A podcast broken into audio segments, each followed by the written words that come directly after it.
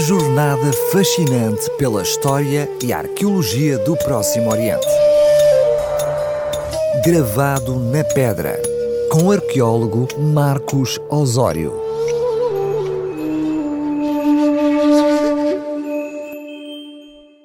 Bem-vindo a este espaço de apresentação das mais recentes descobertas arqueológicas oriundas da Terra Santa, aqui na sua rádio. No mundo antigo, a cor púrpura era das mais apreciadas pela sua tonalidade cromática e pelas suas nuances, sendo por isso frequentemente reservada à realeza. A razão para esta reputação real da púrpura deve-se à simples lei da oferta e da procura. Era um produto raro e, consequentemente, era muito caro. O rei persa Ciro II, que falámos há dias nesta crónica, adotou uma túnica púrpura como o seu uniforme real, da mesma forma que mais tarde os imperadores romanos se vestiram assim. E estes foram mais longe, chegando a proibir os cidadãos de usarem roupas de cor púrpura sob pena de morte.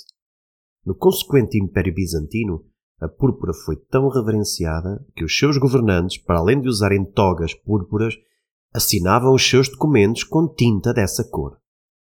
A tinturaria de têxteis é praticada há milhares de anos, utilizando corantes extraídos de fontes vegetais e animais, como o inseto kermes, cochonilha ou também chamado vermílio, de onde vem a palavra carmim e vermelho, ou extraído da raiz da planta ruiva dos tintureiros, que fornecia também cores avermelhadas. Mas o corante roxo era o mais caro e por isso o mais famoso porque era obtido de um animal marinho, a púrpura do mar, ou púrpura tirrena, dado que o comércio desta tinta tinha por base a antiga cidade fenícia de Tiro, no Líbano. Este produto era produzido a partir da glândula de um género de búzio chamado murex, cujas três espécies indígenas no Mediterrâneo eram o murex molinus, o murex espinhoso e a stramonita. Para obter o corante, os tintureiros tinham de quebrar a concha, extrair o muco e expô-lo ao sol durante vários dias. Era um trabalho moroso e delicado que se tornou, por isso, tão valioso como o ouro em pó. As mais antigas referências escritas ao tingimento de tecidos com púrpura estão atestadas em tábuas da Mesopotâmia datadas de 1425 a.C bem como nas inscrições de Ugarit do século XIV a.C. Mas a maioria das citações datam apenas do período romano, como por exemplo Plínio, o Velho, filósofo e naturalista do século I depois de Cristo, que discute em detalhe no seu livro História Natural os processos necessários para retirar o corante de púrpura dos gastrópodes marinhos do Mediterrâneo e tingir as roupas. Em contraste com as numerosas referências documentais e literárias à púrpura e à indústria da tinturaria, as evidências arqueológicas são raras e encontrar têxteis tingidos de roxo no Próximo Oriente, quase sempre de lã, com mais de dois mil anos, é uma descoberta sensacional. Foram, por exemplo, identificados restos de tecidos tingidos de púrpura em sepultamentos na Grécia Ocidental que são datados do século XII e XI a.C., e em Israel apenas tinham sido encontrados têxteis tingidos de roxo marinho em escavações do período romano.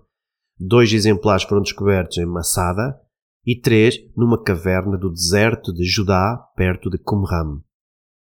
Os têxteis são raros no registro arqueológico, porque, como qualquer material orgânico perecível, sofrem uma rápida decomposição e a sua preservação requer condições especiais para evitar a destruição pelos micro-organismos. E um dos achados recentes, relacionado com o antigo uso da púrpura, provém das escavações arqueológicas das minas de cobre de Timna, no sul de Israel, exploradas há mais de 3 mil anos atrás, numa zona que reúne as condições climatéricas ideais para a preservação de têxteis. Em 2013, as escavações arqueológicas da Universidade de Tel Aviv revelaram inesperadamente dezenas de fragmentos de tecido tingidos com corantes à base de plantas, a par de três fragmentos de fibras de cor púrpura do mar.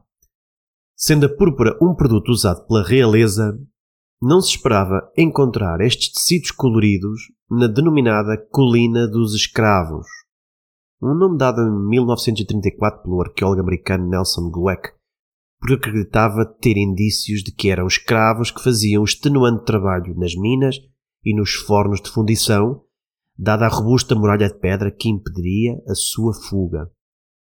Mas a escavação arqueológica acabou por demonstrar que o local era um importante centro de atividade industrial, onde os operários viviam bem e possuíam bens materiais, colocando-se de parte esta proposta anterior. Além dos tecidos caros, a investigação revelou também ossos de animais, incluindo peixe, que provavelmente vinha do Mediterrâneo através do deserto. Isto não era uma dieta de escravos, mas de artesãos altamente valorizados e com conhecimentos especiais. Portanto, o sítio era, na verdade, um local de produção e armazenamento que estaria cercado por um muro, presumivelmente para proteger os valiosos lingotes de cobre que estavam no interior. Os fundidores, detentores do conhecimento de um dos ofícios mais complexos da Idade do Ferro, faziam parte da elite daquela sociedade que operava nas minas nos inícios do primeiro milénio antes de Cristo, com acesso a alimentos exóticos de boa qualidade e a tecidos coloridos. Os achados foram datados por meio de radiometria do final do século XI e inícios do século X Cristo, ao tempo do rei Davi e Salomão.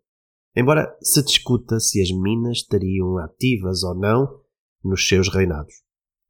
O estudo e as análises químicas aos tecidos levaram bastantes anos a ser realizados e só recentemente foram apresentados os resultados por Zohar Amar e Namá Sukenik, anunciando que tinham a primeira peça de tecido de lã tingida com corante do molusco marinho no levante meridional com 3 mil anos, muito anterior à indústria de tinturaria da púrpura se tornar comum entre os romanos do Mediterrâneo Oriental. Estes têxteis tingidos de roxo marinho são um achado impressionante, não só por serem os exemplares mais antigos descobertos até hoje em Israel, mas por terem aparecido a grande distância do mar Mediterrâneo. Embora não houvesse uma tonalidade padrão para a púrpura no antigo Próximo Oriente, sabe-se hoje que as duas principais cores produzidas a partir do búzio murex, mencionadas nas fontes antigas, eram o roxo e o azul claro bastante que o corante tivesse pouca exposição à luz solar para originar o tom de púrpura ou que ficasse por largo período de tempo exposto à luminosidade, gerando uma tonalidade azul celeste. A tonalidade azulada, produzida a partir da secreção glandular do murex, era chamada no hebraico de tekelet e aparece 26 vezes no livro do Êxodo, juntamente com a púrpura e o carmim. Os estudiosos ainda debatem se o tekelet era uma cor azul celeste, azul indigo ou um azul mais escuro e arroxeado. Mas as interpretações tradicionais indicam que era um azul celeste, como símbolo do céu. Nos tempos bíblicos, o tekelet era utilizado em contextos religiosos e simbólicos, especialmente relacionados com o tabernáculo e as vestes sagradas do sacerdócio. De acordo com o mandamento da Torá, no antigo Israel, as borlas ou tzitzit presas à vestimenta usada pelos sacerdotes deviam ser tingidas de tekelet, tal como as vestes cerimoniais dos sumos sacerdotes de Jerusalém. Eram necessários centenas de caracóis para tingir os panos, tornando o tekelet proibitivamente caro exclusivo da classe levita.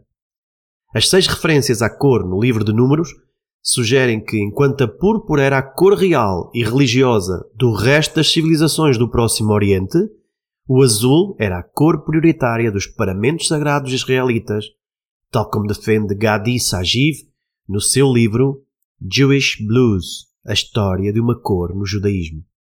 E este é o azul que se mantém, ainda hoje, presente na bandeira israelita. Como vemos, o estudo da cor dos textos antigos fornece importantes informações sobre diversos aspectos das sociedades antigas, como as tecnologias usadas ou a organização social. As cores usadas podem estar relacionadas com os símbolos culturais, as crenças religiosas ou indicar apenas padrões de moda da época. Essas informações ajudam a entender melhor a história e as práticas sociais daquele período. Não ouviu a crónica desde o início? Quer voltar a ouvi-la? Então pode voltar a escutar o programa gravado na pedra no site radiorcs.novotempo.pt ou, por exemplo, numa das plataformas comuns de podcast. E não se esqueça que na próxima semana teremos mais achados deslumbrantes do Próximo Oriente que nos lembram que o passado não se apaga, mas permanece gravado na pedra. Jornada fascinante pela história e arqueologia do Próximo Oriente. Gravado na pedra, com o arqueólogo Marcos Osório.